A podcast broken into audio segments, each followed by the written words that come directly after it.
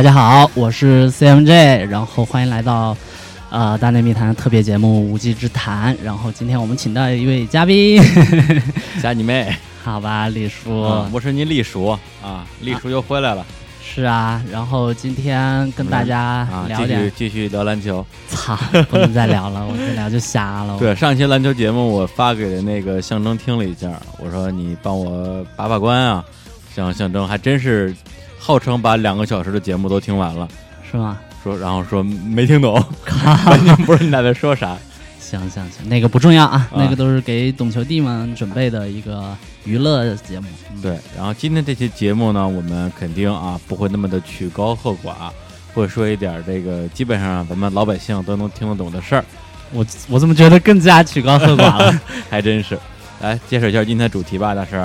是这样的啊。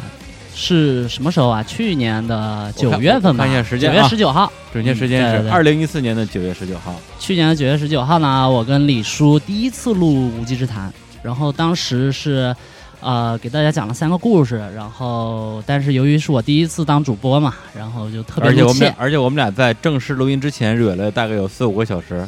然后最后没播，对对，因为蕊太过了，然后就累了。咱们今天蕊了有七八个小时了，我没有没有没有，就俩小时俩小时，还好，我已经困了，我靠。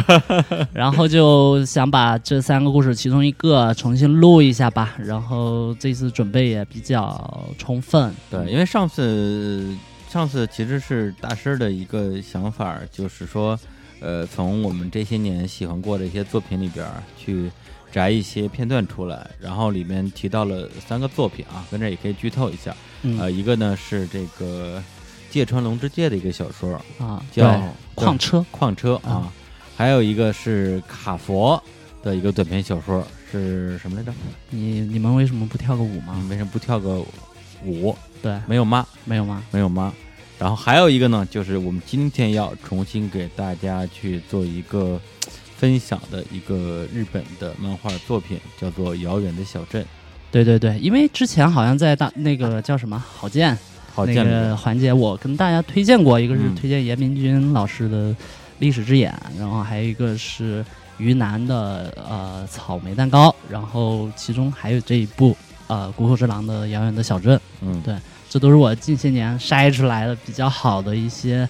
呃高逼格青年漫画吧。嗯。那《谷口之狼》这个作者，我觉得可能对于很多的听众来讲，应该不太熟悉。对，然后我在你给我推荐《谷口之狼》之前，也从来都没听说过这个名字。啊，是的，《谷口之狼》是一个大爷，不是不是 大师，是个大爷，是个大爷。然后他呢，呃，是日本的一个。呃，青年漫画家吧，画的作品都改编文学作品比较多，就是以改编为主。然后他好像那不是那合着他很多作品都不是他自己写剧本。对对对，他整个职业生涯好像原创的剧本是三个吧，啊，大概三四个。而且他，你说按照他现在的创作的这个领域来讲，他算高产还是算低产啊？其实还算可以。他也画了有蛮多作品，然后也可能也有一些也是活吧，但是你要说他手手手手慢嘛，也没有，不至于。嗯，对，像他比较有名的作品啊，除了我们这次介绍的《遥远的小镇》之外，还包括这个《父之力》《举之木》《神之犬》啊，《风之超》，还有一个叫《少爷的时代》，应该是他最长的一个作品。还有那个《动土的旅人》，然后《登山者 K》。然后 他的没看过，这两个我倒是看过。然后他也是就是得过那个法国艺术文化荣誉勋章。嗯嗯啊，这个奖很古怪哈，漫画家里得的比较少。嗯，然后导演倒是有一些，比如我们的王家卫同志，好，冯小刚同志都拿过。然后嗨，完了 一下一下这个逼格就搂下去了，一下搂下去了。不是还好了，他是一个呃，《国土之狼》是一个就是得奖得到手软的一个作者，然后他。也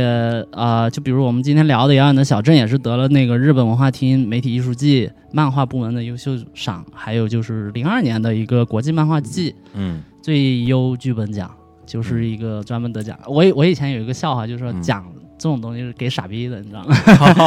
因为就摆明你这事儿不干不赚钱嘛，嗯，就是你你你费那么大劲，成本多高啊，然后最后。最后给你一个荣誉，就打发傻逼了。你哎，但是好像当年也得过一个什么奖，对，那是最佳参与奖和 最佳安慰奖。那个好吧？然后呃，关于谷口之郎呢，我觉得还有一点点可以多介绍的，就是呃，他的确在这个日本的漫画家里边属于典型的叫好不叫好做。或者墙里开花墙外香的那种对对，对，就是甚至在一个媒体报道里边被评为被称为票房毒药，对，因为他的作品其实在呃香港、台湾啊都会有一些中文的译本，嗯翻译对从翻译到印刷的非常好，包括台湾的很多出版社都出过他的作品，但是最后就是卖的都很差，导致很多出版社翻译个两三本之后，发现我靠这玩意儿没人买啊，然后就把这个这个系列可能就停掉了。对，但是他好像在欧洲的影响还蛮大的。我在英剧的番里见过人家提，啊，就是谷口之狼，就是里头的角色在提，哎，你就是谷口之狼的父，就像那个谷口之狼画的那个父亲什么的。对对对，有提他他的这个遥远的小镇还改过一些，那个、嗯是一个电影吧？是一对零年还是一一年忘了。啊，比利时人，对对对，好像也是不知道哪出品的，法国吗？还是比利时？忘了，嗯反正就欧洲的做了一个电影，所以我们就想讨论一下这个作品，因为我相信它里头肯定是有一些共通的东西，才能让这种东西方文化差异这么大的一个国度，它还能对它，呃，进行讨论、翻拍，或者说怎么样？嗯。嗯对，然后呢，在正式介绍一个作品之前呢，顺便我再介绍一下整个的一个呃作者的一个背景，除了刚才说的部分之外，包括他出生的年份是一九四七年，对，就是啊，就是如果以共和国元年来讲的话，正好是个共和国前呃两年。然后呢，嗯他出生的地点是在日本的一个县叫鸟取县，嗯，对，就是就是取女胯下之鸟的那个鸟取。哈，你这个解释还是挺，哎，太难好吧忘了。嗯然后呢，这鸟鸟取县是什么县呢？它是整个日本的人口最少的一个县，对，哦然后它百分之九十以上都是山地，然后当然同时它是临海，它相当于是在日本的这个本岛的这个西北角吧，大西北，大西北，对。嗯然后呢，它这个县相对来讲就是，呃，地广人稀，然后呢，山清水秀，对，然后有些海有些海岛啊、渔村啊等等。然后它整个这个作品的一个背景也是在这个鸟取县，只不过它是在鸟取县下面的一个一个市啊，这个市叫什么来着？仓吉吗？对对对，仓吉市。对，然后我在这之前还专门去上网搜了一下这个鸟取跟仓吉的一些资料啊，就比如说这个，先说这个仓吉吧。仓吉呢，虽然地方很小，但它有一个非常独特的节日，叫打吹节。什么？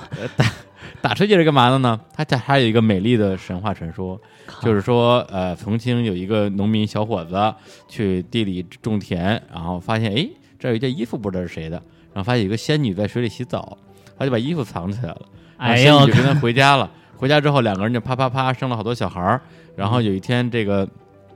然后有一天，这妈妈就跟小孩说：“哎呀，我的衣服被你爸藏起来了，我也回回不了，我也不能回天上。”小孩就把衣服给他了，然后这个仙女就回到天上了。这怎么这个神话既视感这么耳熟？啊，对一模一样啊。啊对对，所以呢，他爸就说说你们你们把家里的这些乐器全都吹打起来，然后把你妈妈叫回来，所以叫打吹节，这是仓吉的一个节日啊。嗯然后同时，这个鸟取这个地方，除了它的地理人文啊，这就不介绍了。除了谷口之郎之外，还出过啊至少两位在日本这动漫史上还比较知名的漫画家。第一个叫水木茂嗯，谁也没听过啊，谁没听过？但是他一个作品叫《鬼太郎》，啊？对这个还是这个还是对还是有人听，还是有人看过的。就是他那个那个小孩留了一个，反正比较非主流的那种发型吧。我我已经被 Q 太郎代替了啊，不不不是 对，不是鬼太郎。好吧？对嗯，另外一个大家就都就都知道了啊。这个作者的名字先不提，他这个作品啊叫《名侦探柯南》。啊，呃对就是那个买游艇送人的那个青山刚昌是吧？呃对，靠，对对对，就是那个买游艇送人的青山刚昌。嗯然后呢，他们俩都是这个鸟取的人，所以现在你去鸟取边玩的话，其实它有有两条街，一个是鬼怪一条街，对，就是水木茂的这个故居，还有一个是这个柯南一条街，就死人一条街是吧？差不多 都是鬼怪一条街。嗯对，所以这个当然，我觉得从这一点来讲的话，你也不能说鸟取这个地方，呃，多么的人杰地灵啊，专门出漫画家，因为大家都知道，这个日本是动漫之国，嗯呃，就同时也是 AV 之国，啊，对，因为之前有过一个市场调研，说在好像是哪年，二零零八年什么时候做过一个调研，就是日本如果是按从二十岁到二十五岁来算的话，大概有百分之五的女性都是 AV 女优，哈对，就是每就是每二十个人不是每哎啊百分之五，对，每二十个人里面就有一个是 AV 女优，你整整天都在关注什么？对，所以呢，这这个么一个小地方出三个漫画家，我觉得也不算多。嗯，对，OK，基本上还是属于鸟不拉屎的。鸟不拉屎，对。对，所以刚才简单介绍了一下这个作者的出生的一个背景跟地点。为什么会说这么多？因为他这个整个漫画的背景，对这个故事的发生地方就在这个就在这个鸟取县和刚才说的这个叫哎什么市又忘了，仓吉，对仓吉市。对，因为呃，谷口之狼的呃作品比较少，和他原创剧本。然后据我所知，好像就《复制力》《遥远的小城》还另一部，我忘了是《少爷的时代》还是什么，是他自己写哦，应该不是，应该是另一部，我忘了。然后呃，他有很强的自传的成分，嗯就是包括《复制力》啊，或者说《遥远的小镇》，其实都有一个呃父亲在里头扮演一个很重要的角色。嗯你你非要说恋父情节，那也也也行吧。但是我总觉得你给他就贴这种标签，通常都是特别简单粗暴的嗯啊。对，就就是他写这种亲身经历的话，往往就是啊、特别用情。他那个呃复制力也是得奖得到手软嘛，就基本上光零二年他就连得三个奖，然后遥远的小镇就不说了，又拍电影又怎么样的，所以我就想就是借这个遥远的小镇，就是让把这个作者呃以及他的故事介绍给大家。嗯嗯，是因为他是一个我好像多年以来为数不多看，呃，值得反复推敲的一个。对，而且对我来讲，从那个 CMJ 第一次推推荐给我，然后我买到了那个台湾的原版的漫画，到现在应该是看了有四遍吧，而且每一次大概会隔个一年左右。啊，我也看了有小四遍。对，每次看都有新的体验。对对对啊，那么现在说了这么多啊，现在咱们这个废话不多说，操，正式介绍一下这个作品的一个呃剧情大纲。对，他讲的是什么呢？讲的就是在这这个穿越的故事，穿越的故事，一下就搂 搂下来。了。一个穿越的故事，嗯而且这个穿越可能是我们这些这个脏脏大叔经常会啊意淫的。意淫的一个穿越，就是一个四十八岁的人格。啊一个老老逼样，啊，对，对，一个那个酗酒的那个老狗。老狗，然后呢有老婆有孩子，嗯但是呢对自己生活好像各种不满。然后有一天呢，他在从这个，因为他他住在东京嘛，他去京都出差，从去从京都回东京的路上，不小心坐错了火车，最后就坐到了自己的老家，就是这个鸟取的这个仓吉市。到老家之后，他然后他就突然发现，正好今天正好是他妈妈的一个忌日，对他当时是在车厢里洗脸，就觉得我操，怎么又喝大了？然后就觉得一想家里那些事儿好烦啊！我操，不想回去。然后那就那就瞎逛吧。然后就他当时在车厢上洗脸的时候，他突然意识到，他今年四十八岁，这正是他妈妈就是去世的去世的年份，而且这一天就是他妈妈的继承。对，是死了多少年？十三年是吗？嗯、算一下，他妈妈去世的那个年份是这个13七年。六年，然后九八年，嗯，对，没有死了，死了二十二年，哦，死了二十二年。年了，嗯，对，然后呢，他就回到了自己的老家的那个他妈妈的那个墓地嗯啊，然后在墓地前突然之间就昏过去了，神情恍惚，天旋地转哎，然后等他醒了之后，发现自己穿越了，啊！对对对，穿越到了什么？穿越穿越到了三十四年前自己的十四岁。嗯嗯，对，那么这个东西呢，我觉得说到这儿，大家可能觉得这个事儿已经搂爆了，对 low 爆了，露入俗套了。还有更 low 的。啊，对，还有更多的对，因为为什么呢？因为其实我自己啊，我发现我我对这个事儿，我对穿越啊，特别是穿越回自己的这个这个童年啊，这个事儿，其实挺还是还还挺还挺纠结的。嗯嗯，对我我觉得我至少二十岁的时候就开始在想这件事儿，说我能不能穿越回我十岁，然后他妈的以现在的智商，呃，对，以现在的智商秒秒秒秒死那些渣渣什么之类的。啊，对，觉得啊，操，真真他妈的啊，太没出息了。就是开小号呗，新手开小号回新手村虐菜啊，对对对 是吧？对对对，回去之后，回去之后干嘛呢？那还用说吗？当学霸，嗯，泡班花，然后然后他妈打恶霸，哦，是？吧？因为因为小时候其实最不最不爽的几件事就是成绩没有我希望那么好，嗯然后妞儿都不我喜欢妞儿都不喜欢我不待见你，然后还被各种老师同学挤兑各种傻傻逼欺负，啊，对，然后因为那时候小不懂事儿嘛，就任人欺负。现在的话，操，随便弄弄他们家呢，就就在那儿就在那儿靠智力啊，体力可能不行啊。结果呢，这位大叔啊，这位四十八岁的大叔穿越回自己十十四岁之后，他干什么事儿了呢？他这个当学霸，泡饭锅，大锅巴。基本上还是怂逼报复全世界的这么一个范畴。对对对，所以我觉得这个东西从这角度讲的话，为什么我觉得第一遍我看的时我看的时候没有看那么深，但是也觉得很爽。因为它非常的汤姆苏，看，让我觉得，哎呀，这我要是也能穿越回去泡班花，这个，穿越有几种形式吧，像这种保留智商和记忆的形式是最爽的那种。对对对，对，你重过一遍是重过一遍，但是你开挂子重过一遍，这个就 太太完赖了，对基本上。非常的销魂。对，但是他说到这儿就提到了这个这个故事最重要的一个主线，也就是说，在他穿越回去的这个十四岁这一年嗯啊，在他的人生之中发生了非常重要的一个事儿啊。这儿这儿可以提两个时间，第一是四月九号是他穿越回去那一天，同时是他妈妈的忌日。对，八月三十一号，也就是也就是当年的八月三十一日，他的父亲就在他的记忆中，在那天永远的离开这个家，但他并不是去世了，而是没有跟任何人打招呼，没有征兆，对，就离家没有原因就跑了，离家出走又是一个找爸爸的故事。所有的有点呃优秀作品经典都是以找爸爸为开始的。啊，那个什么海海贼、火影、火影啊，还有那个猎人嘛，呃猎人，可以可以，嗯可以我我我我已经明白了这个这个这个经典作品的真谛。对，这又有找爸爸的故事。只不过他回去的这个时间，他爸爸还在，还在这个家里面，就是那一年，就是那一年，嗯而且没有任没有任何的迹象来来表现出说啊，他爸爸好像要走了。所以他回去之后，当他稍微适应了一下穿越这这件这件事儿之后，他就给自己的一个明确的任务，要在这呃四个月四个多月的时间里边，找到他爸爸离家出走的这个原因，并且对对对并且改变。对，因为他爸爸的离去实在太反常了。为什么呢？因为他爸爸离离去，首先没有征兆，其次，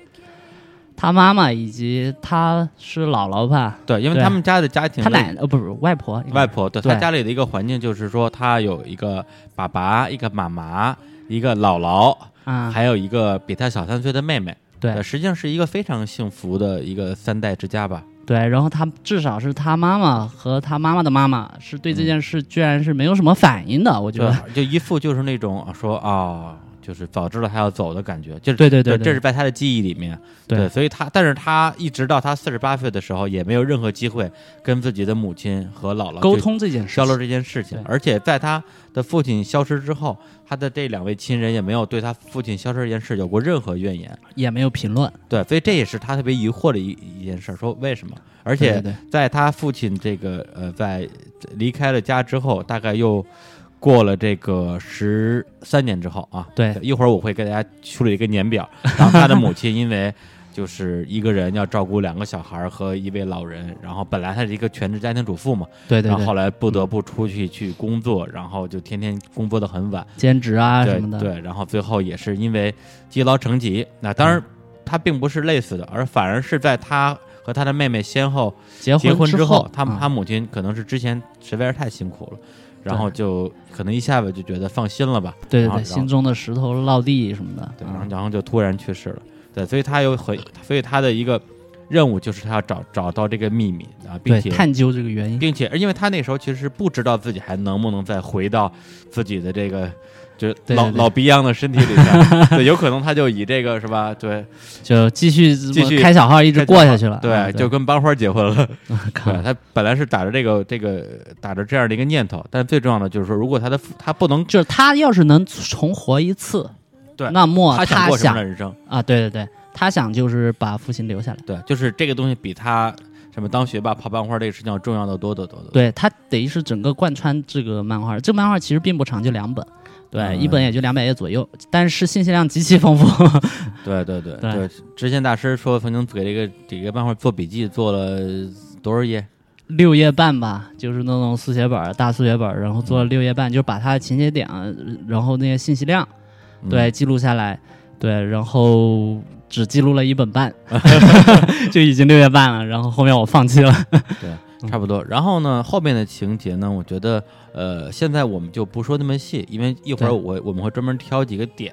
来讲里边的一些具体的故事。那最后的一个镜头就是说，他一直到父亲真正消失之前的当天都没有完全弄清楚他的父亲为什么要消失。对，嗯所以他他所以他做的最后的努力就是他到了他父亲最后乘坐的那个，就是在这个仓吉的火车站。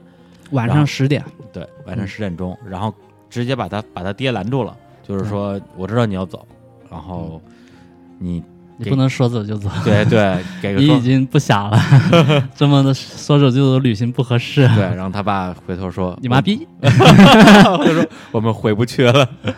对，然后呢，最后他有没有把他把他这个爸爸留住啊？嗯我们这儿稍微保留一点点悬念。嗯，对，因为这个前面的部分其实已经剧透的差不多了，对。然后这个作品，我觉得之所以会呃打动我，我觉得真的是首先这个这个作者画的漫画人物实在是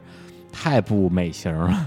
对，所以那个英剧里边才会拿他爸爸那个脸当成一个笑话来讲，啊对，就所有人恨不得都是都是一张脸，啊，对对对，而且但是他嗯其实画技很好，对他的画的人的表情特别准，嗯，对。其次就是他作画的成本非常高，就比如说他说？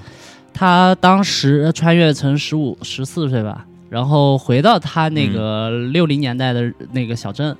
对，然后他当时应该是考据了相当多的素材。我觉得日本就这点好，嗯。你想回去撸哪个时代，你直接去图书馆，你能找到那个时候的照片。哦，然后他一定是考据了大量照片的，当然也也也有一个好处，就是他就是在那地儿长大的，啊，对对对，家里可能就有一些照片儿但是没人会专门没事儿拍背景吧？我觉得 一般还是拍人。啊，对，然后，然后他作画的成本非常高，包括他处理两次穿越过去，然后，然后从过去再穿越回来的那些分镜啊，包括镜头的运镜啊什么的，啊、我觉得作画成本实在太高了嗯啊、因为他中远景用的非常多，嗯然后非处理的非常细腻。啊，这一点我觉得就是啊、大家可以去把这个作品还是亲自观摩一下。我们只是说一个大概的剧情，嗯对对，然后这个作品就是呃，CMJ 是从技术角度来去呃对这个作品有他的一个判断。那对我来讲，首先他的 呃情节啊，中间其实还是有一些蛮曲折的，包括他父亲的一个经历，他母亲那个经历，都是在很多人的回忆里边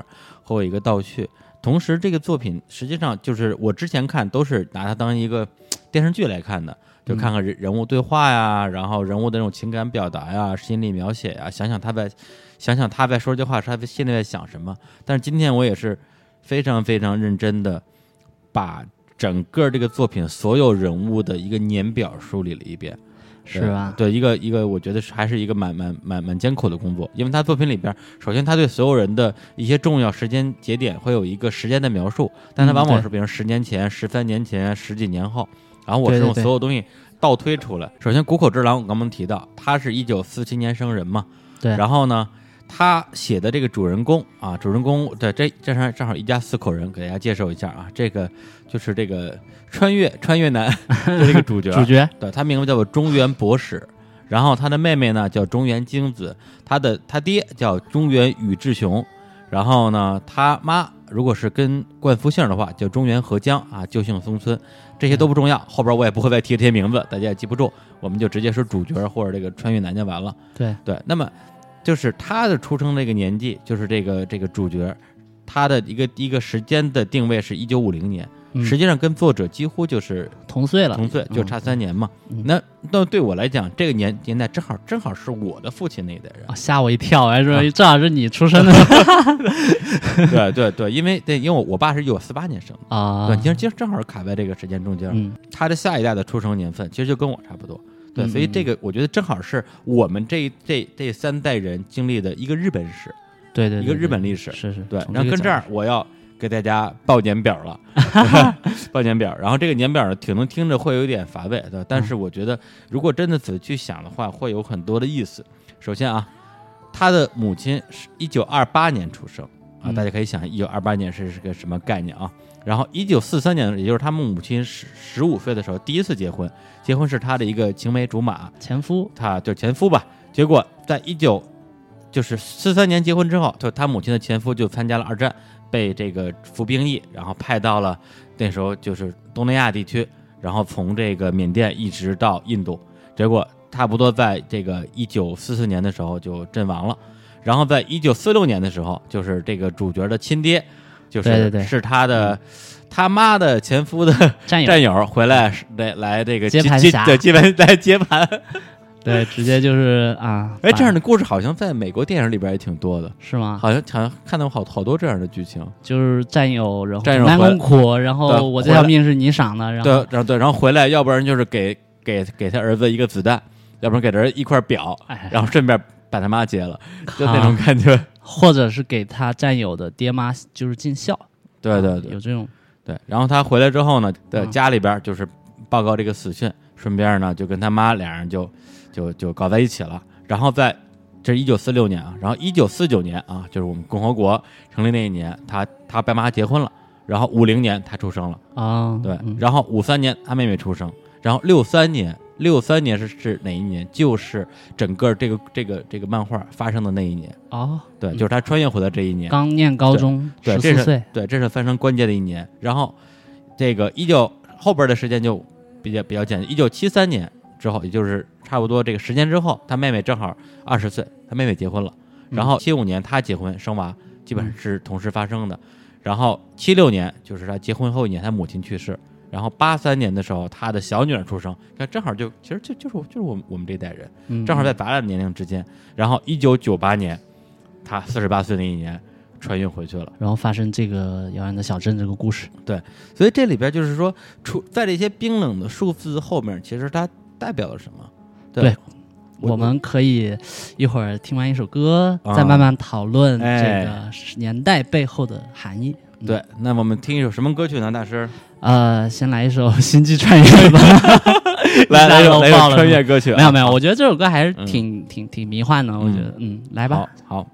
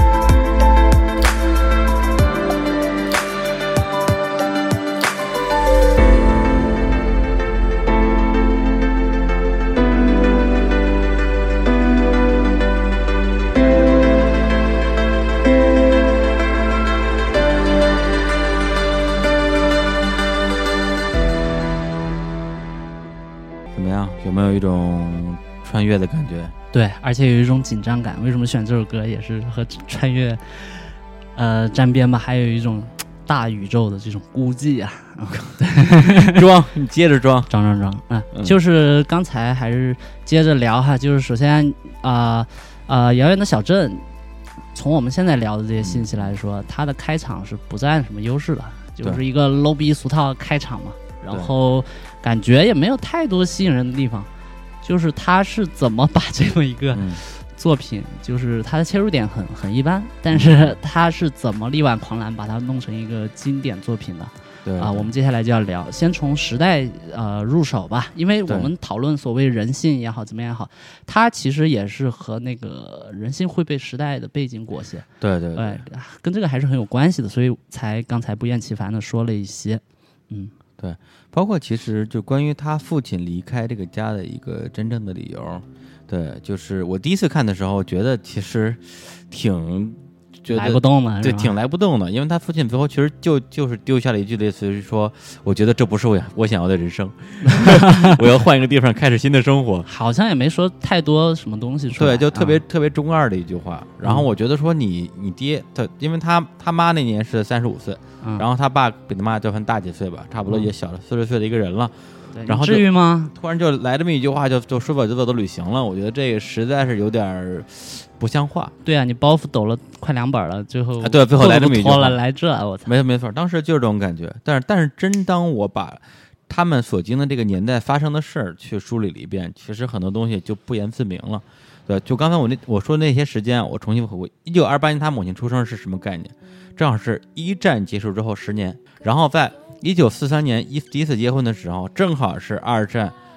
打得如火如荼、接近尾声的一个时候，就是相当于是他母亲的这个前夫去参加战争。那么他们去了哪儿？去了缅甸，去了印度。那这个时候在缅甸在跟谁打？正 正在跟中国打，对，就就就非常有意思。然后正在跟跟中国打，然后最后那个人阵阵亡在那个地方，然后然后他爸爸回来，对，相当于那个时候，也就是他整个这个呃这个这个主角他成长的这十四年，就是日本从结束战争到战后恢复的这这十四年。嗯，对，而且这个年岁还有一个时间可以对对照是什么呢？我们之前聊过一期这个岁月的童话岁，月的童话。对，对，岁月童话就是他们回忆的他的童年是这时代是哪年呢？一九六六年。嗯，其实里外里就差个三四年，对，，里外差了三四年，就基本是是同一个时代发生的事儿。那么到最后最最重要的这一年，就是所有的事情的发生这个年份，一九六三年。那这一年对于日本来讲的话，它正好是属于二战之后，因为他们就是日本就应该说比较幸运吧，跟美国走的比较近，对，嗯所以他们有机会快速的去做一个重建。反正我我印象中就是好多漫画刊物那个时候 创刊的，我想要是经济状况没有稍微复苏的话，也不至于有这种，对，而且而且漫画在日本其实有很多年是属于被禁的状态的，就是就哦不许看漫画。因为我前段时间我看了一本这个手冢治虫的一个类似于传记的东西，嗯对，他是在那样一个环境长大，有有一个年代有有很多人是是不不许画漫画，也不许看漫画的，后来才解禁的。而同时，一九六三年这对于日本来讲还是一个年份，就是动画元年。嗯对，现在所有回顾日本动画历史的这种年份，都是从一九六三年开始的，因为那年《铁臂阿童木》的动画版在日本上映了。嗯嗯嗯，对然后同时，这个一九六三年，那么我们也可以做一个历史上对照吧。对，如果说一九六三年在日本是处于这样一个阶段的话，那么这个中国是一个什么样的情况？对，那么中国在一九六三年的时候也发生了很多事儿，比如说这个中共中央发动了这个新五反运动，哈，对，然后一九六三年三月五日，中国诞生了一个新的节日——学雷锋日。大家现在知道为什么中国动漫不行了吗？人人家如火如荼，咱这学雷锋了，人家对人家阿特木都开播了。然后一九三年国际上也有一些重要的事儿啊，这个就是马丁路德金著名的 “I Have a Dream”，一九六三年说的。然后一九六三年的十一月，这个肯尼迪总统啊 JFK 被刺那年发生的事儿。同时还不少呢，对，大事不是。同时，一九六三年九月份，中中苏交恶，哦对，就开始两边开始打嘴炮，嗯也是同年发生的事儿。撕逼了，对，当然了，这个一九六三年还诞生了一些伟大的人物啊，这里边有很多的这个中国的著名的影视演员啊，这个 咔我就不提了。对，但是有一个人必须要提一下，就是青山刚昌，啊啊，就就是出生那一年。对，嗯所以你看，在那个时候，就是实际上整个世界是处于这样的一个大的局势下啊，我只记得是六四年还是什么时候是嗯东京奥运会吧？对，一九六四年正好是第一次的这个东京奥运会，正因为是日本战后第一次组建这么组建这么大的一个活动，而且东道主嘛，柔道跟排球第一次成为奥运会比赛项目。然后日本是拿了这个三个柔道金牌加一个排球金牌。呃，之所以会说所有这些东西，我觉得，呃，是是取决于整个所有的故事就是发发生在这样一个时代的大背景里边。也就是说，作为一个呃一九五零年出生的人，无法理解的他的父亲，实际上是在整个战乱之中长大的。他为什么会都在最后会说说我想要重新选择自己的人生，就是因为之前战争的原因，他所有的命运都是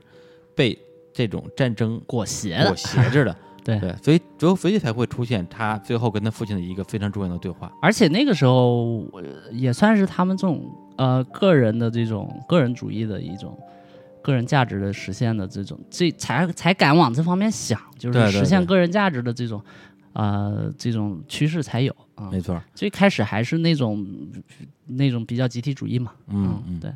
对，所以我觉得，呃，对我来讲，这个作品当我一遍一遍重读，最大的一个魅力就是说，每一次可能都会有新的一个段落、一个章节或者一个一段对话能打动到我。嗯对，因为我第一次看的时候，真的就像看恋爱小说一样，重点就在于说他跟班花之间的那些互动，然后我就啊可以把自己带入其中，说，哎，我要是回到我十四岁，那我泡的比你还漂亮，呃对啊，那可不是嘛。对，嗯但是当我在读这个最新一遍的时候，会觉得说他的那种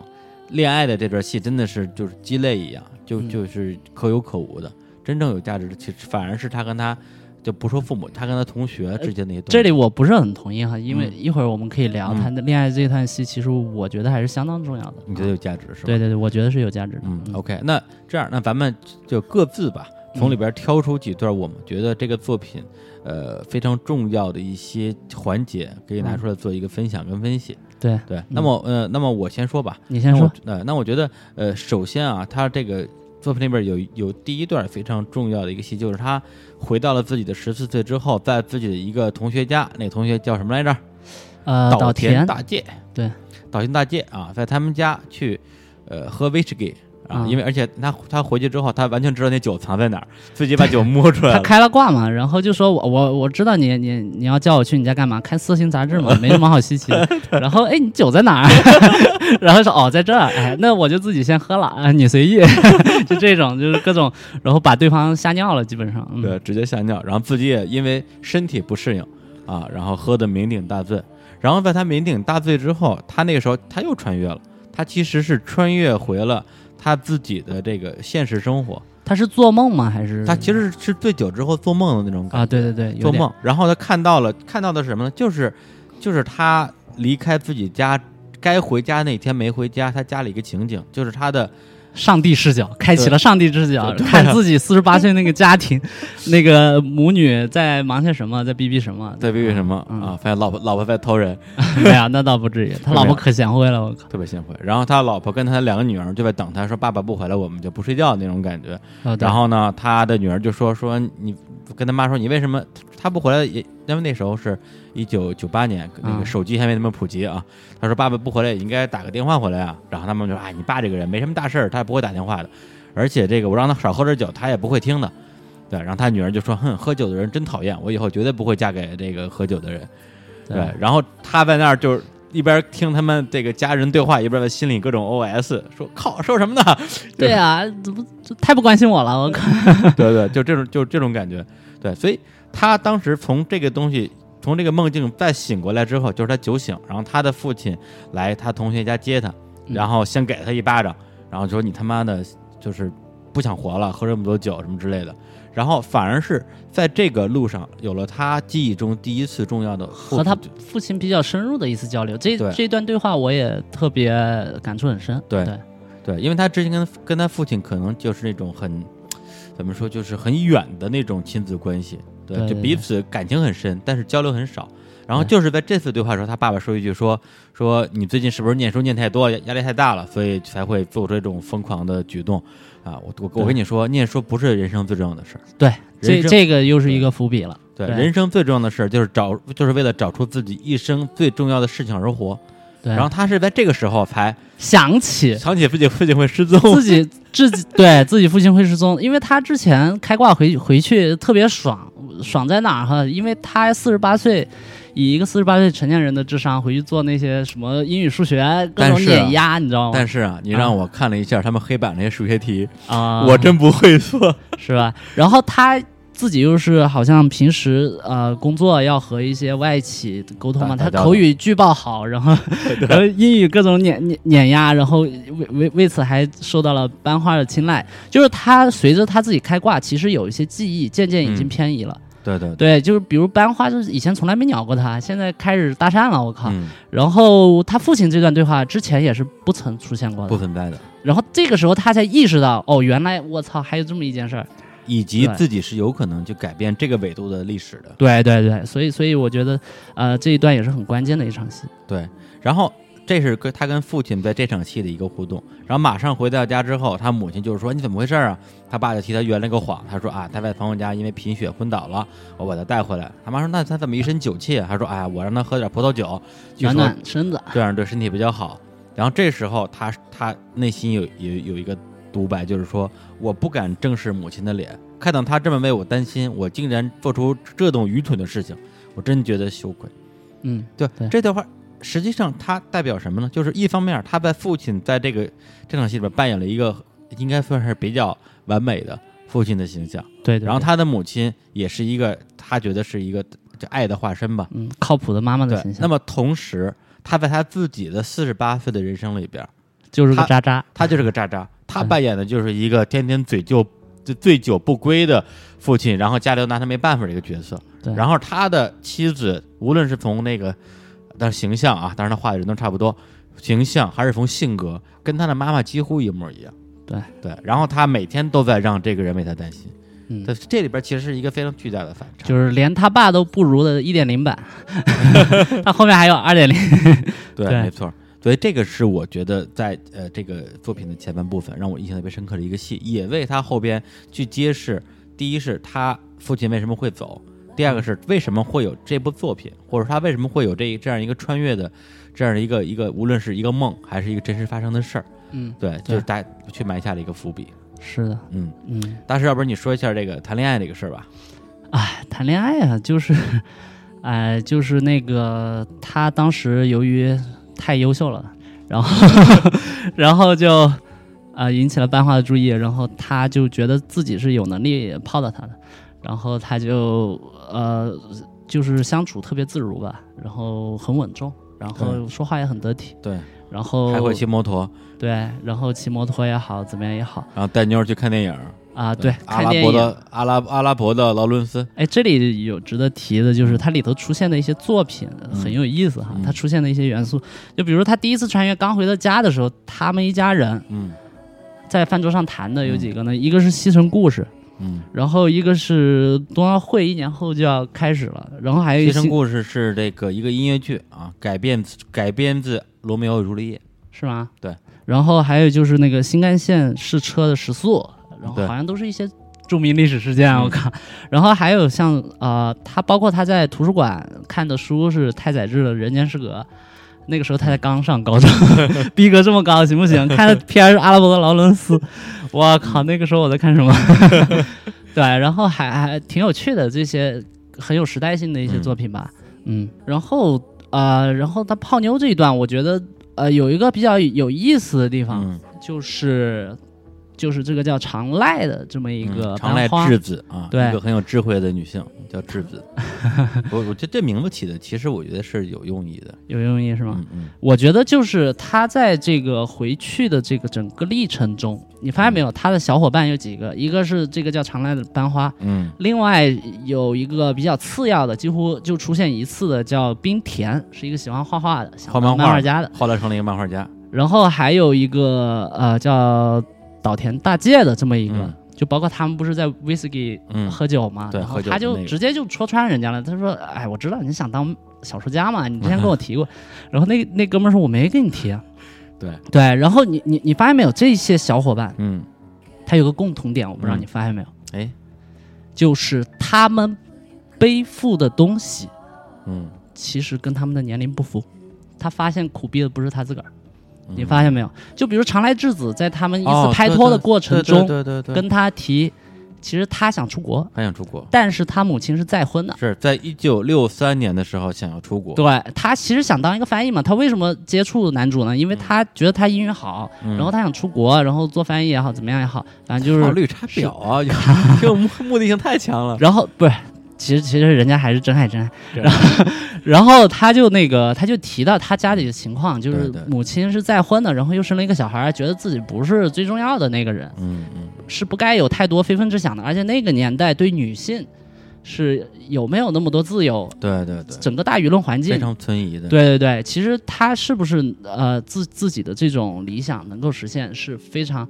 呃不一定的。对。对，包括岛田大介，他也从来不敢说自己想当一个小说家，包括嗯他爷爷想当小说家，最后失败了嘛，留了一堆书给他，嗯。然后他自己也是怀揣着心底的一个小愿望，嗯。然后最后主角戳破了，他才勉强承认。嗯然后包括岛田大介这个人，你你后面有一段剧情，就是他在医院里碰到那个岛田大介，嗯。岛田大介就说他家里的情况，他妈他爸爸酗酒嘛，对。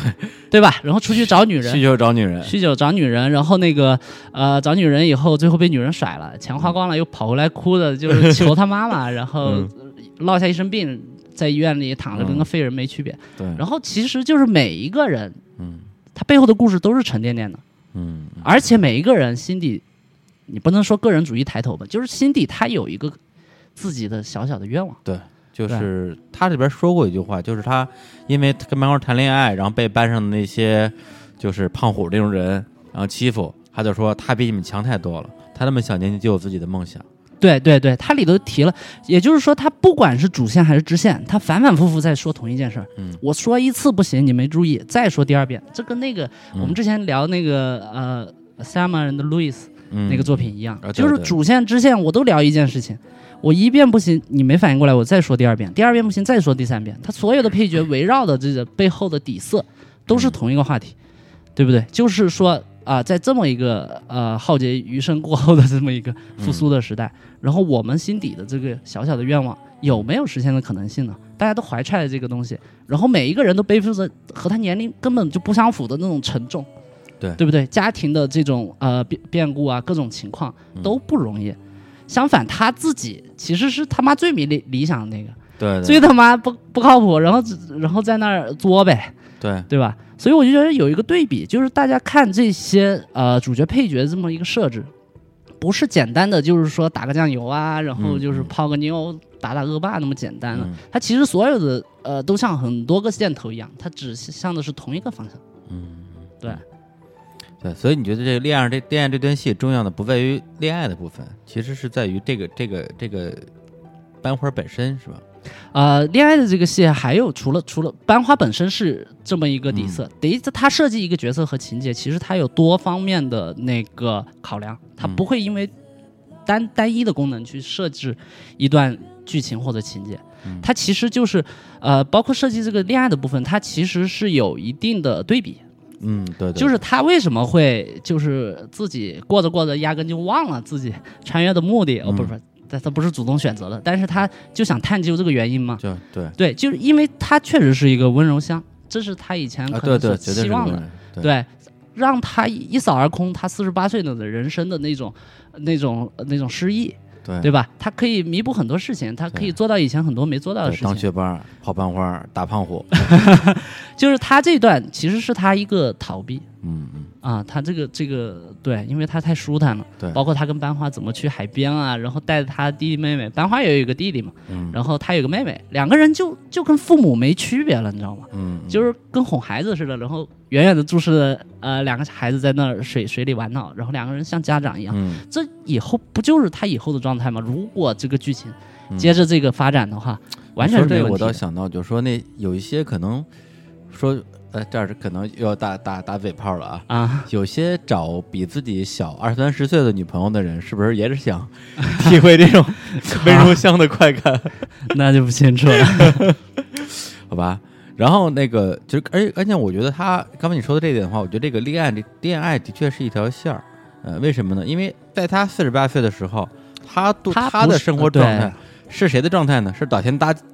岛田大介他爸的生活状态，对，就是天天醉酗酒，酗酒，然后搞女人。他也没有搞女人嘛，但是他确实就是天天在这勾勾搭那种酒家女啊，或者外面的那种年轻女人之类的，对就就是勾搭天天跟人家吹，喝大了就说我马上就离，马那个上离婚。我说这个这个，我我我我这个我们家女人就根本她没有我根本没所谓，然后女儿也不听我的话，啊，说不上话，啊说不上话，然后最后就是那种 特别嫌贫爱脸的说一句说啊，我好寂寞呀，对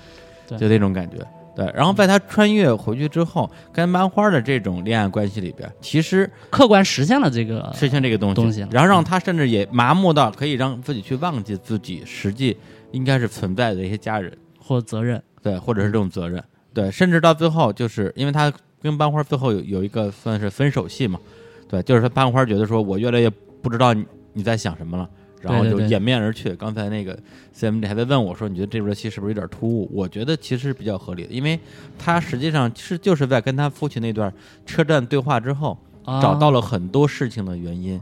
也知道，了自己为什么会在这个地方。那么在，那么在这个前提之下，他其实是重新找到了他对自己的人生的那种责任感和对他对他的家庭、对他的妻子、女儿的那种爱。对，其实他就是借他父亲这个事情，他解决的是自自己的问题，对他绕了一个那么大的弯儿，对吧？意淫了那么多各种碾压的事情，包括怎么样弥补以前的遗憾，嗯，对，最后他其实是在解决自己的问题。没错，啊，你你你不能简单的说他中年危机之类的，但是就是嗯。那个状态吧，那个状态是可能他连他父亲都不如。如果他父亲追求的是一个个人理想的话，嗯。他出于一个大时代的这种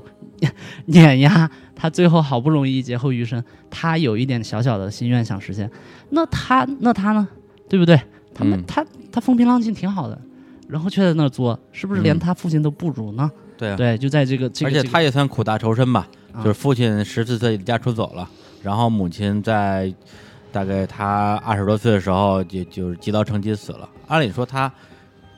背负着这样的一个成长的历一个经历，以后理论上应该拥有更加奋发向上的人生吧，嗯或者是会在家庭方面对自己的家庭会有一些补偿吧。嗯对，但结果恰恰相反呢。我觉得这个其实也是一个非常有趣有趣的一种所谓的非线性的因果关系。也就是说嗯，其实同样的经过同样的这种家庭背景，甚至童年阴影的人，到最后可能会体现出完全不一样的个人成长轨迹。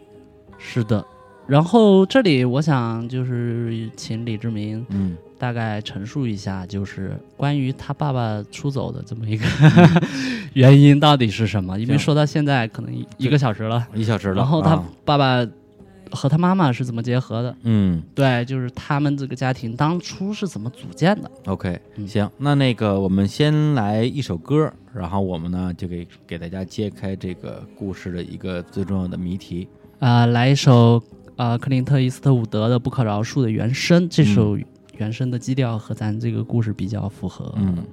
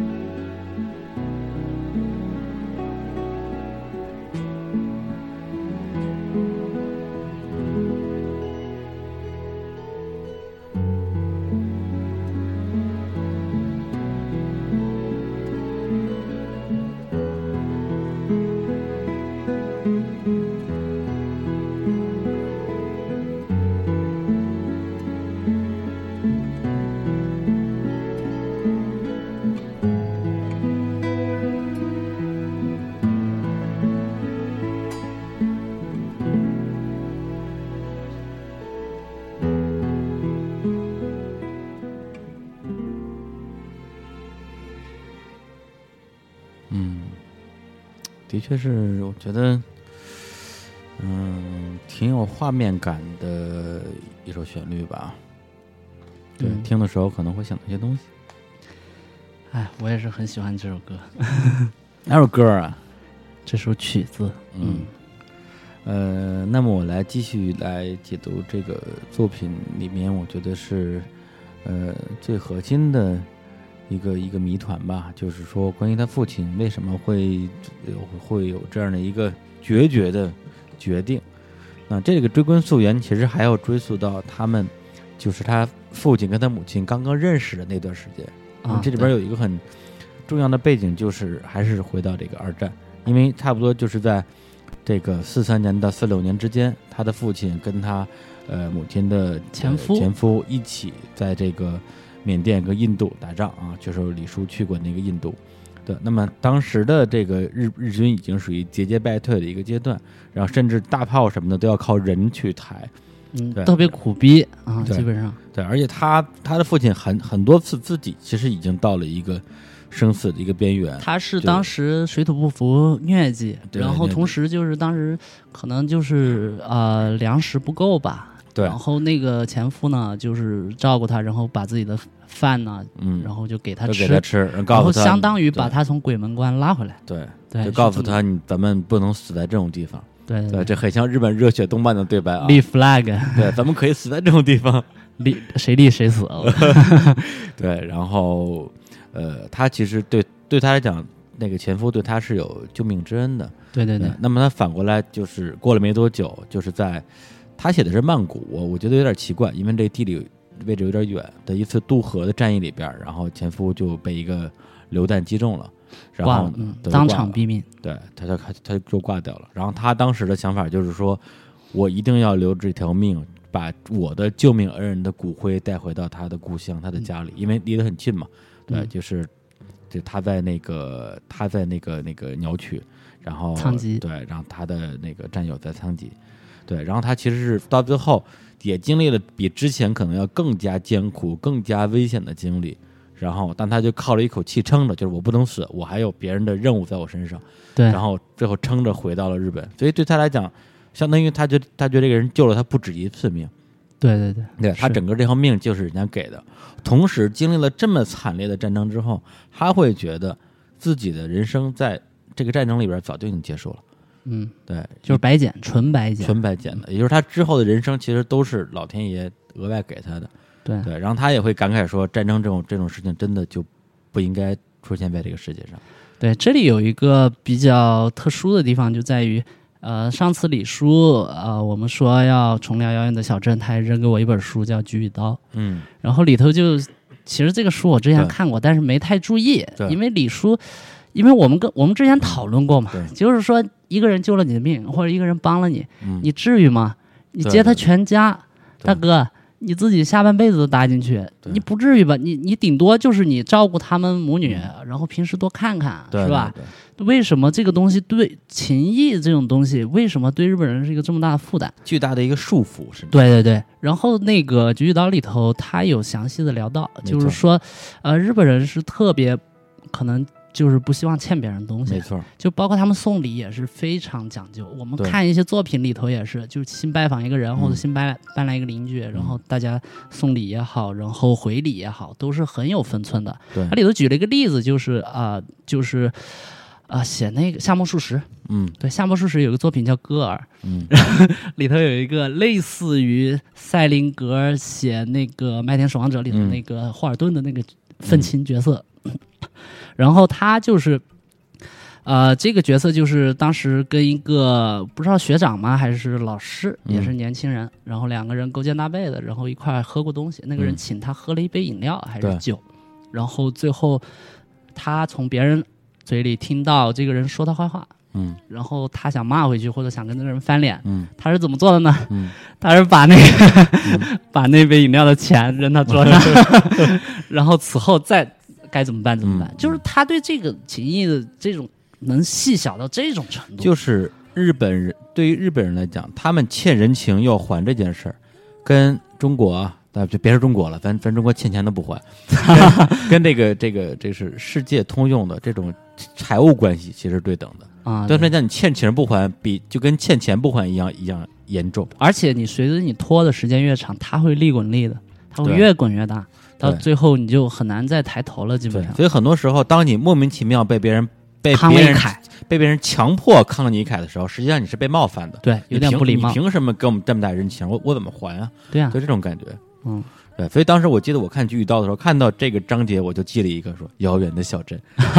对，遥远的小镇。是是是，对，嗯所以那么对于他的父亲来讲，这个人情真的不知道该怎么样来还。对于是，就是他接盘那个事情其实很复杂，没有我们刚才说的那么简单或者是逗逼。实际上是他的母亲嫁给了他的前夫之后，还呃趴没趴我不知道啊，应该趴过了，但是没生小孩儿。但没生小孩儿。然后她她丈夫一去，相当于是三年吧，嗯一直到一九四六年的时候，才传来这个噩耗。然后他那时候相当于还住在自己的这个夫家，对夫家，但是又没小孩儿，然后夫家是一个就很尴尬。对，很尴尬。然后夫家是个地主，然后那个小孩还有大家兄弟，当当当地的一个名门望族吧。对，所以他有点是属于是待不下去了。对，然后他他的夫家也提出说，要不然你哥哥死了，你嫁个弟弟得了。哇，这这来不动啊！对，但他说他说那我我要不喜欢那个弟弟，所以就在家里的确待的待的那个非常尴尬。而且他当时还有一个尴尬的地方是，这个他们母亲这个形象的母亲的爹，当时病逝了，对，当时然后他嗯，他母亲的母亲是重病，他姥姥对得得重病，所以就变得就是非常非常就是呃那个窘迫那个情况。所以他那个时候他母亲就选择说，反正我这个夫家也待的不太不太舒服，然后我家里有就自觉点吧，对，然后他就就搬回娘家了，去照顾自己基本上生活已经不能自理的母亲，对，然后是这样一个情况。然后这个时候，他这个接盘侠就及时出现了，然后就他成了他的他母亲当时的一个精神支柱了，对，同时也会从自己的这个鸟取的家里带一些什么鱼啊之类的东西过来，然后嘘寒问暖。对，在这个时候，其实他跟他的母亲已经产生了很深厚的那种那种情感。他当时就提到说：“那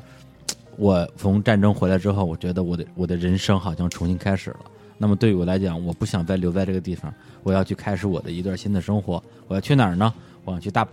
嗯对对，因为那时候东京、大阪是日本最大的两个城市嘛。对对，他其实是有一个自己的理想，他是学服装的。嗯，啊，然后他可能想去创业也好，怎么样也好，他有自己的一个之前有一个被但战争打但是断的规划，对但是实际上，他后边也提到说，学服装也不是他想学的，哦。也是也是他家里有人有这个。跟他，有说你要有一技之长，这个所以你去学个服装学，门手艺吧，你学门手艺吧，你就去学这个学这个服装。其实其实其实其实特别像，嗯，对，就是整个就是那一代人，我爷以前是在那个布店卖布的，啊，，对，就其实也是一门手艺，就是谈不上喜欢不喜欢，对对对。啊，就是你得你得你得养家糊口。啊，对对，就那种感觉，然后他当时他母亲呃，就是跟他爸爸说的是什么呢？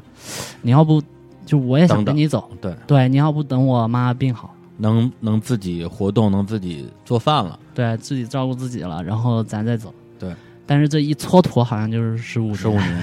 对。这里边就是他妈妈身，他姥姥吧，身体虽然恢复了，但是呢，小孩又出生了。这，小孩又出生了，我就说你要不等小孩长得还可以，嗯，啊 对对，这样这样，其实相当于就这样一十五年一下就过去了。那我觉得，如果是你知道所有这些背景之后，你再去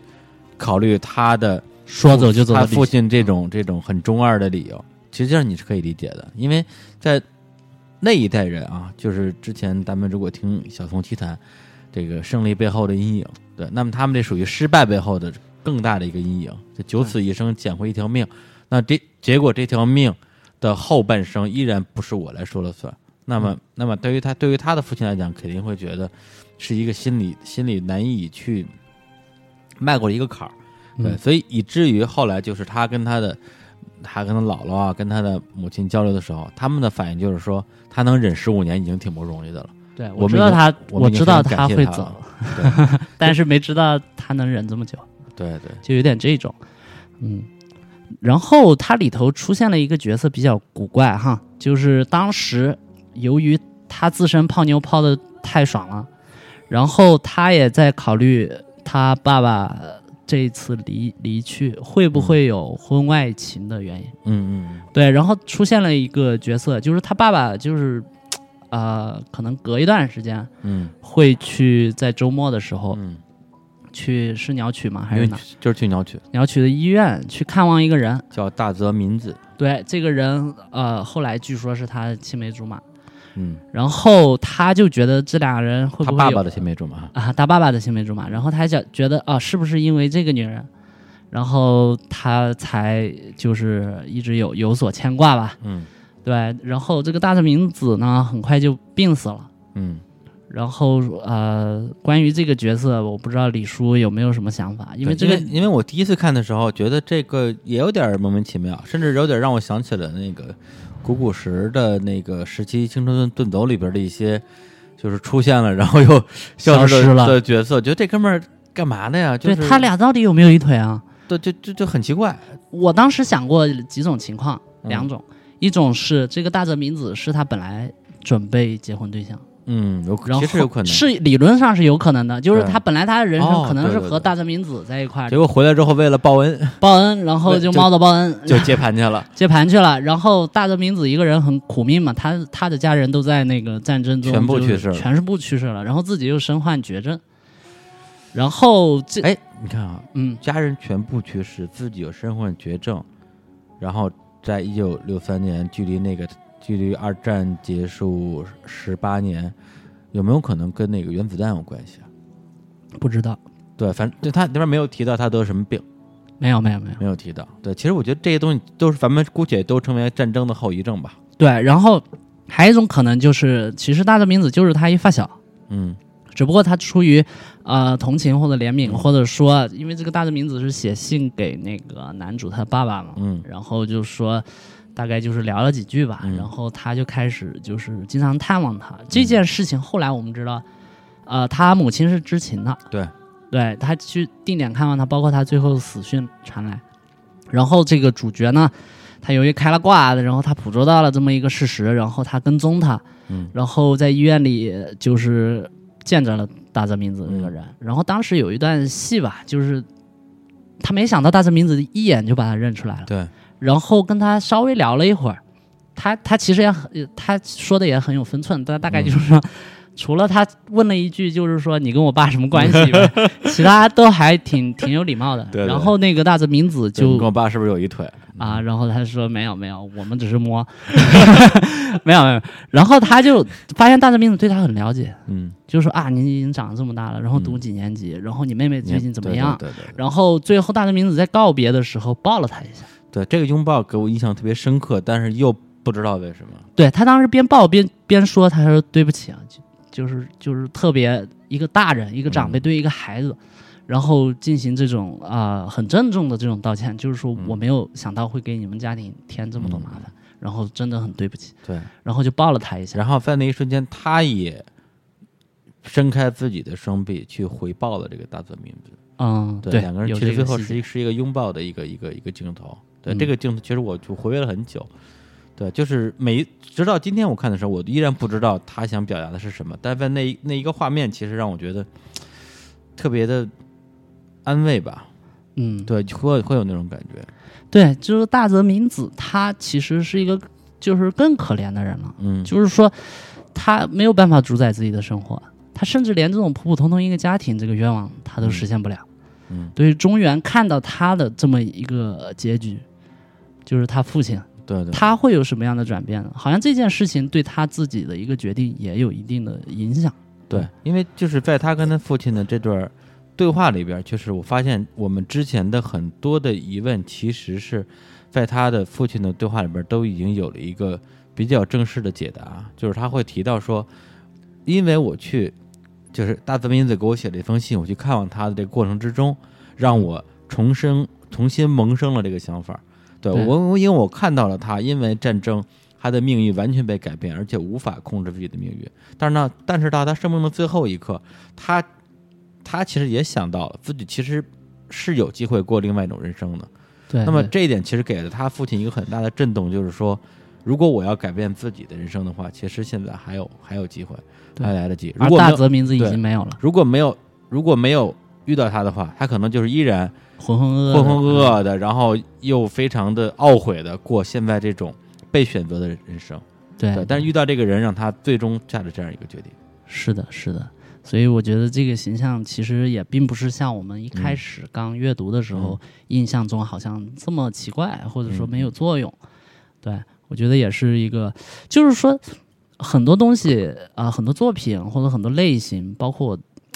就是呃看最近啊、我由于要画一个东西，然后看了一些那种呃怀旧的八八八十年代九十年代的那种片儿，什么《匆匆那年同桌的你》，我操，靠，烂的他妈一塌糊涂，就是嗯所有所有能俗的、能类型化的东西，它一样不拉全全占了，什么堕胎啊，然后什么、嗯什么各种结婚啊什么的，嗯。就是其实人与人之间的关系，它维度有很多种，可能有嗯。千百种。就比如他他父亲这个形象和大泽明子的关系，也许真的不像我们所说，就是有一腿，或者说就是小好小时候约好了要结婚，也许不是这样的。嗯。也许不是婚外情这么简单的，就是就是，我觉得这个是这个作品非常优秀的一个地方，它的质感是非常丰富的，我觉得，嗯。对。而且其实说到这儿的话，我觉得也逐渐接接触到了这个作品，我觉得真正的核心，因为真正核心其实并不是说他爸爸为什么会消失这件事儿，而是他自己为什么会有这样一段神奇的穿越的经历，对，以及这个作者写这个故事的一个初衷到底是什么。嗯对，其实他最后所有的东西，他的爸爸、他的妈妈，然后他的他的朋友，然后他的这个学这这个班花恋人，其实最后映照的都是他自己的内心。对对对对，我觉得这一点还是比较呃有趣的，因为我之前看呃王安忆写了一个序，是给一个我忘了是译文出版社还是哪个出版社出的一个叫短经典，嗯。他讲短篇短篇小说的物理，然后里头提到日本的短篇小说，他用了一句话，大概就是，它里头也提提到了之前我们提过的那个浅田次郎的铁道员，嗯，然后对铁道员就是一个 一个老头儿，然后三十年如一日的去当一个站长，最后那个、那个那个车站要取消了嘛，那个、嗯。那整个那条线都要取消，然后他他也是当时看看见了他的女、女儿，因为他女儿刚出生可能就死了。嗯。然后这个女儿在这个老头儿临死前，在他眼面前演了一遍，嗯。就是从小时候嗯。到少女时期，到最后成年，落落大方的一个女孩子，嗯嗯。就是她有有点像鬼故事啊，嗯，因为因为那个时候是他快死了，他弥留之际，然后他的看到的一些幻想，嗯。然后我觉得跟这个遥远的小镇也也嗯。也有一定的类比性，就是他当时王安忆提到一个词叫做呃日本的小说也有这种倾向，就是一个温柔的奇迹，奇迹，温柔的奇迹。对，他说小奇小短篇小说肯定是要倚仗这种奇情，不是奇情奇遇的那个奇情，是那个奇新奇的奇，然后情感的情。是你们南方笑话听不懂。好，然后然后像这个遥远的小镇也是由一个穿越。嗯啊、楼逼穿越出发，然后但是它也是实现了就是一个温柔的奇迹这么一个、呃一个一个感觉啊。对对，而且关于说，呃，他为什么用他父亲这样一个一个一个心理的剖析，然后来映照自己，这个上期我们去年我们录的时候，其实也有聊到过。那么对我嗯来讲，我觉得它里边其实很大的一个相似之处，就是他们两个人都是有一个类似的家庭，然后嗯同时两个人就都想逃避这个家庭。对那他父亲是说我要我有其他想过的人生，这不是我想要的人生。对对，而他呢，同样，那对他来讲，他当当他沉溺于他自己当学霸、跑班花的这种欢愉之中的时候，他实际上在潜意识里边是是倾向于远离之前的这种这四十八年的记忆的。对对，他愿意，他他其实更愿意留在这个地方。嗯对他来讲，他唯一要做的事儿就是留住自己的父亲，对，然后就可以度过幸福的一生。是的对，而什么对，然后他包括他在自己的同十四岁的时候就去泡他同学家的那个那个酒开了酒吧的那个那个酒吧的陪酒妹什么之类的，啊，对，一个泡女招待啊，对，都泡的不亦乐乎。那那对，但是在这个，但是这里边也有一个非常重要的区别在于，他父亲是因为，呃，无论是战争原因，还是日本人这种这种还人情儿呢这么一个社会情习谊的包袱情谊的一个包袱，让他没有机会去选择自己人生。但他自己，他出生在一九五零年的一个人，然后成长在整个日本战后恢复经济起飞，然后他可以到东京去当一个设计师，娶一个像他母亲一样漂亮，像他母亲一样贤惠温柔，对他百依百顺、无怨无悔的一个女性，然后有两个就是聪明可爱的女儿，但他反而是对这种这种生活是是是保留一种非常强的一种抗拒的态度。对，就是实际上是他没有对自己选择的人生去负起他要负的一个责任。是的这两点我觉得是非常大的一个不同。是的，是的，对。哎，这个作品，哎，说这么多，我自己也是 很感慨。所以这就衍生到另外一个问题，就是说，呃，我们对于这种呃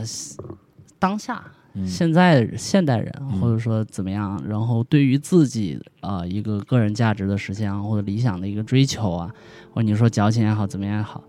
呃，我不知道李志明在这方面，就是说，就当下这个时代，嗯然后我们应该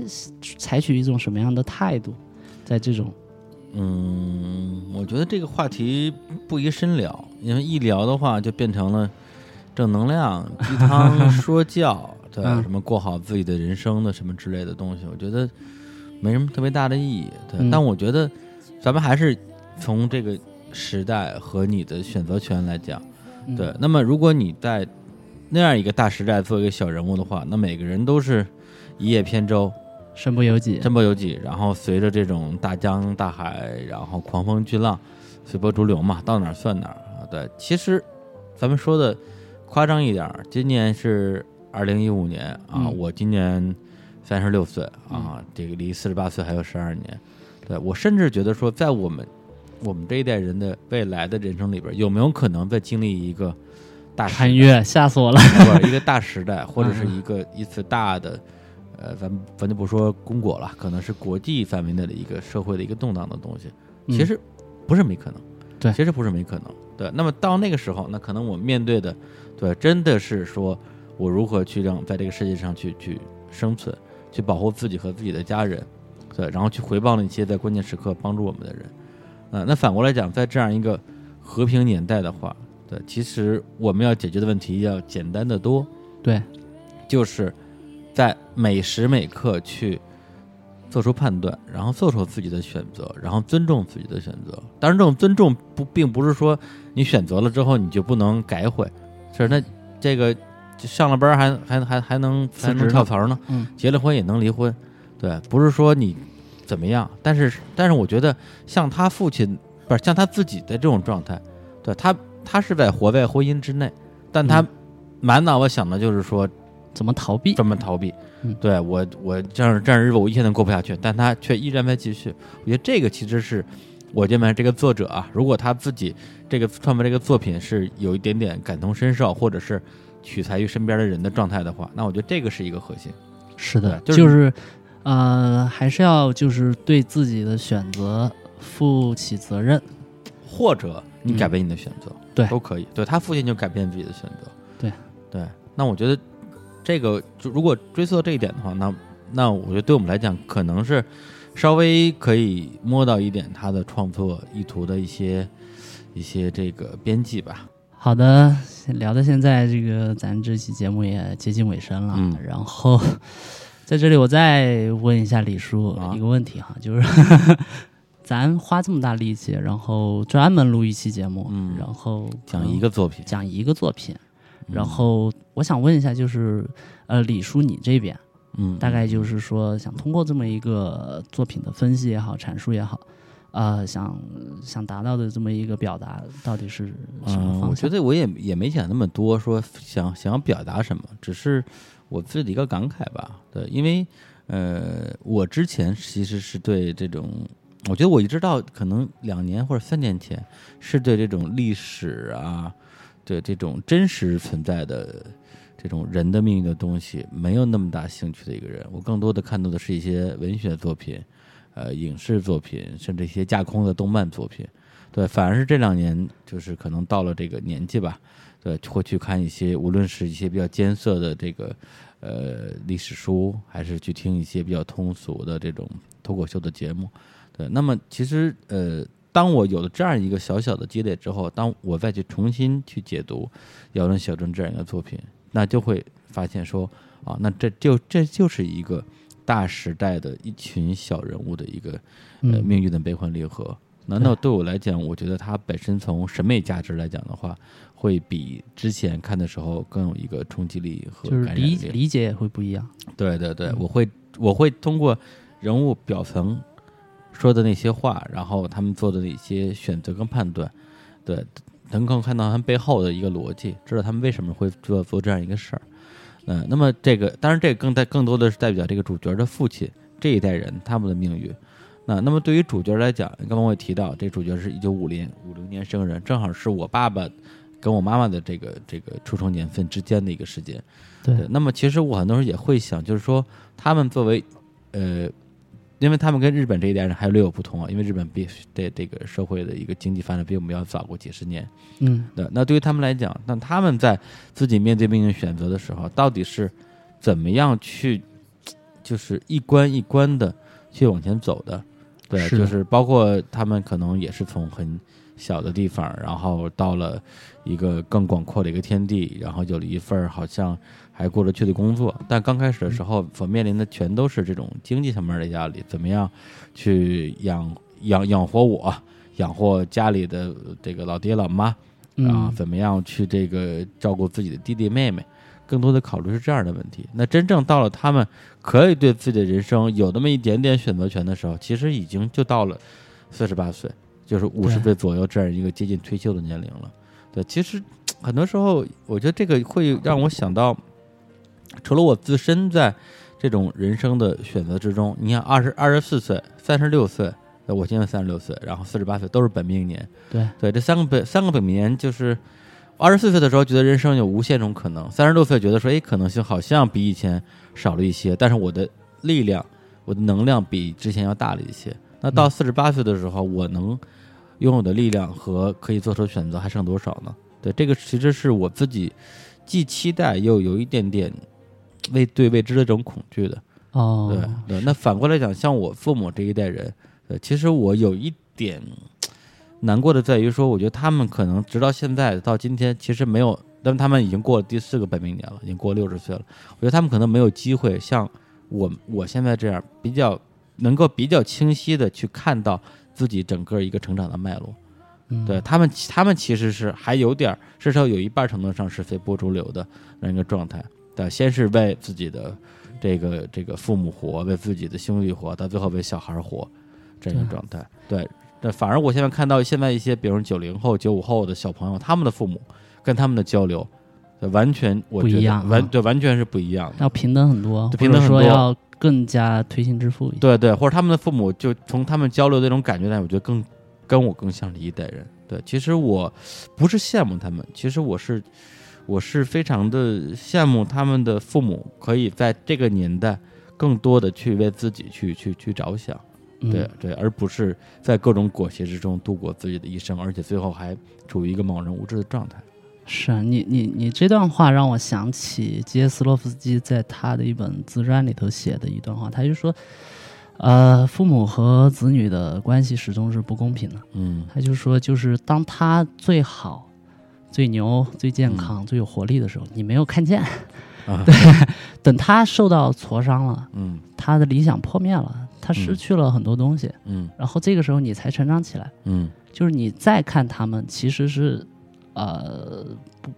他不是他最巅峰的那真的个时代。不是你说我今天我今天在算那个年表的时候，其实我、啊我就想到这件事儿了，因为所以你对他们的评价其实是不公正的，就是很多父父子关系或者父父女嗯关系，或者说这种家庭关系，嗯其实有时候是有这种啊、你说年龄段的这种不可避免的这种落对差。对，你看他这个这个主人公，这个主人公本人，他是二十五岁生自己的大女儿，三十三岁生自己的小女儿，对然后呢，但是但是在作品里面显得他跟子女的这种年龄差距啊，这种代沟已经非常的严重了。对，我今年已经三十六岁了，是吧？对，那我什么时候会有自己自己的子女呢？是那那么他来看我的时候，是不是会带有更大的一个偏见和不公正呢？肯定是的，就是就是你看，父母其实也年轻过嘛，嗯，他们也曾经很有激情，很有冲劲，对很，有理想，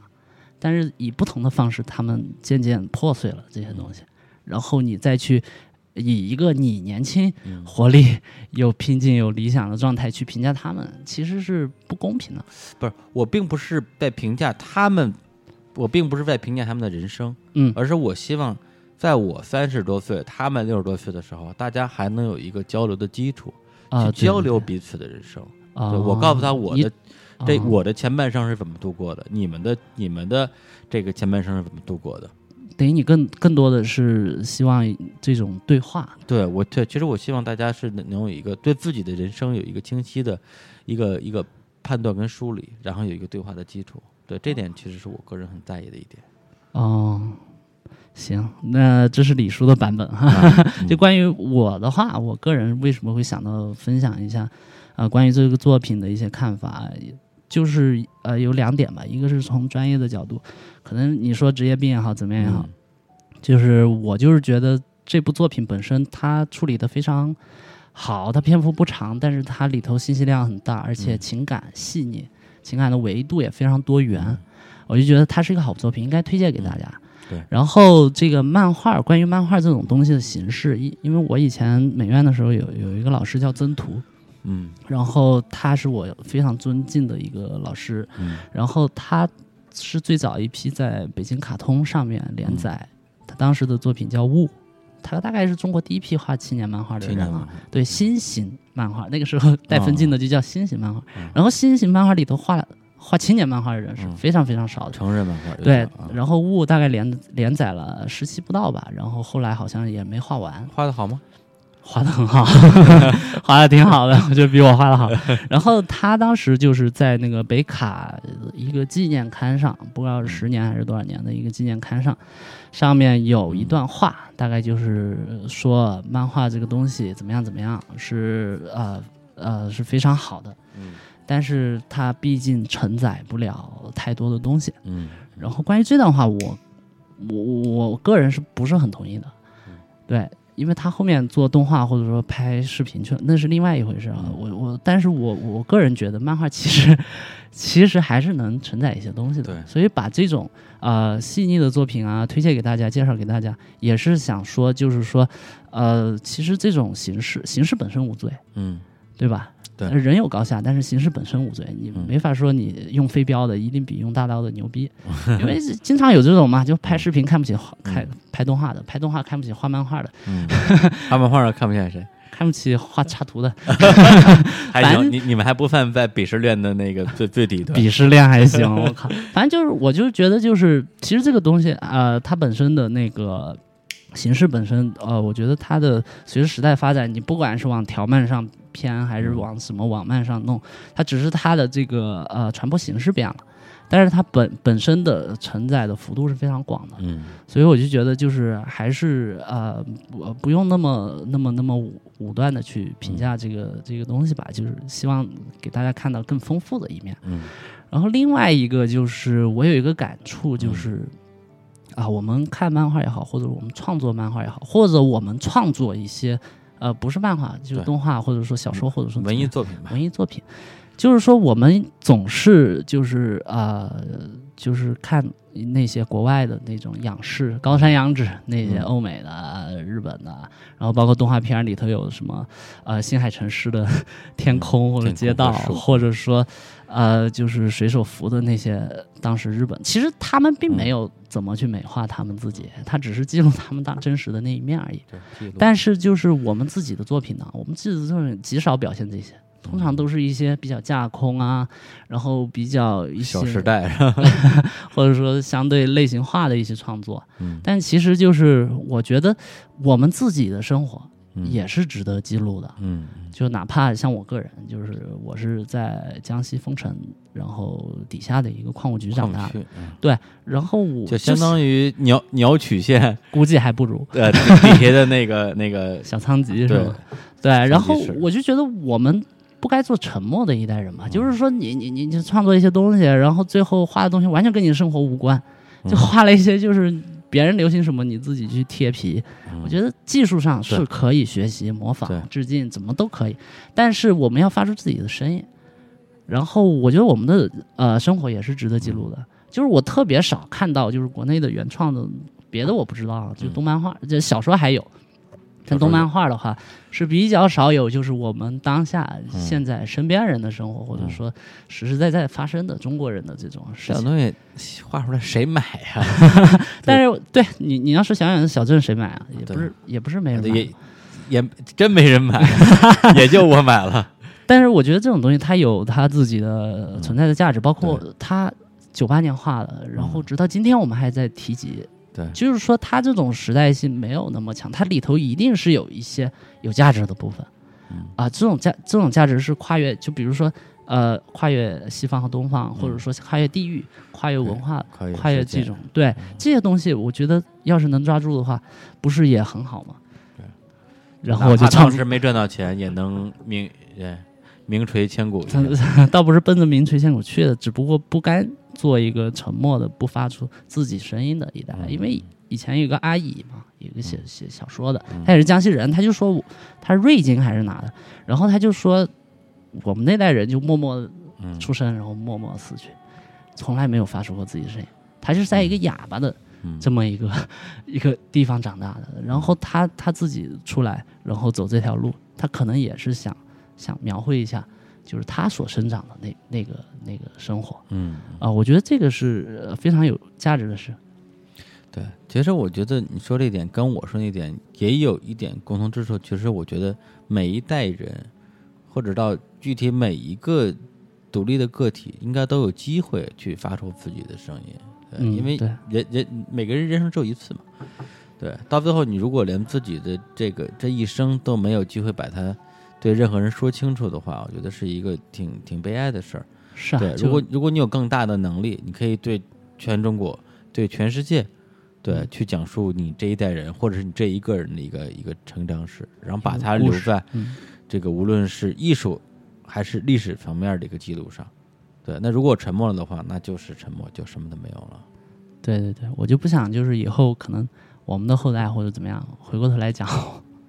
我们你你们当时是怎样的，就是没有啊，嗯。不知道，我靠。然后我觉得也未免有点遗憾吧。嗯嗯，对，然后我就画出了天才 J，这个好，高级。黑的好，从从未有人天才 J 吧是个好作品。哎，记录了当时当下的那个中二病的跪舔声，不是不能这么说啊，天才 J 也不错，是个好作品，嗯。啊，对，卖卖的也挺好啊，这钱也没少赚。好，然后就不细聊了吧。那这就不细聊了啊。行反正我是觉得说，其实其实说到表达，最后一句话就是，我们做期节目也是一个表达。啊，对，对，就是对我来讲，呃，为什么到今天我已经如此的忙碌，然后有很多的生活重心还在坚持在做录音这样一件事儿，也是觉得录音对我来讲是一个相对成本比较低，嗯然后但是效果大体还让我觉得 OK 的一种表达方式。对，其实李叔大家是不知道啊，李叔是一个表达欲比较强的人。我之前为什么跟李叔走得近啊？就是 大家就想象一下，我每次拨通他的电话就自带大内密谈，是一种什么样的感觉？对对对，对，经常跟他电话嗯聊很多，其实百分之回想起来，百分之八十的时间不是在聊剧本啊，或者创作相关的都，是聊一些我突然迸发的对生活的一些感悟，啊一聊就是俩小时一，些感触，就是一期节目，对然后这个 B 还录音，对我还录音，其实有很多录音我都存下来了。其实就包括电话录音或者现场录音笔嗯录音，其实要是录音质量好一点的话，直接播了。我靠，质我靠，那就完了质。量秒杀现在 至少两百期以后的节目，我觉得是秒杀。我靠，好吧，嗯不吹嘘了。然后节目最后那个李叔跟大家说再见吧。啊，跟大家说再见，然后然后来一首带来一首歌，歌就是《荒野生存》的片尾，荒野生存是吧？对我还很喜欢的。啊，好，那嗯在这首歌里边跟大家说拜拜，嗯，大家再见，晚安。拜拜。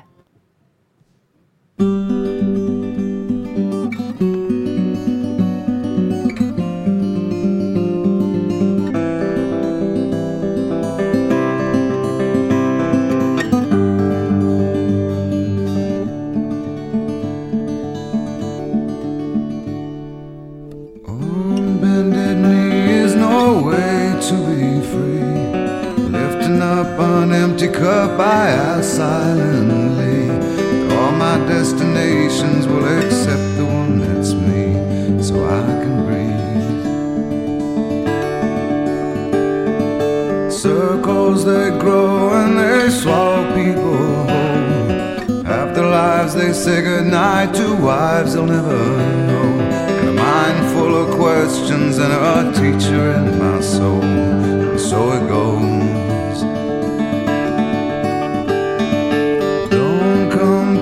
Closer or I'll have to go. Holding me like gravity are places that pull. If ever there was someone to keep me at home, it would be you. Everyone I come across in cages they bought. They think of me and my wandering, but I'm never what they thought. Got my indignation, but I'm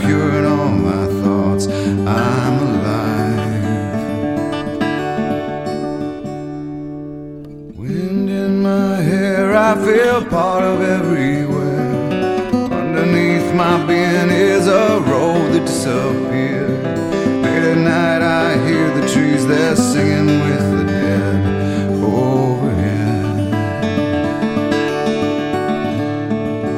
Leave it to me as I find a way to be. Consider me a satellite forever orbiting. The rules did not know.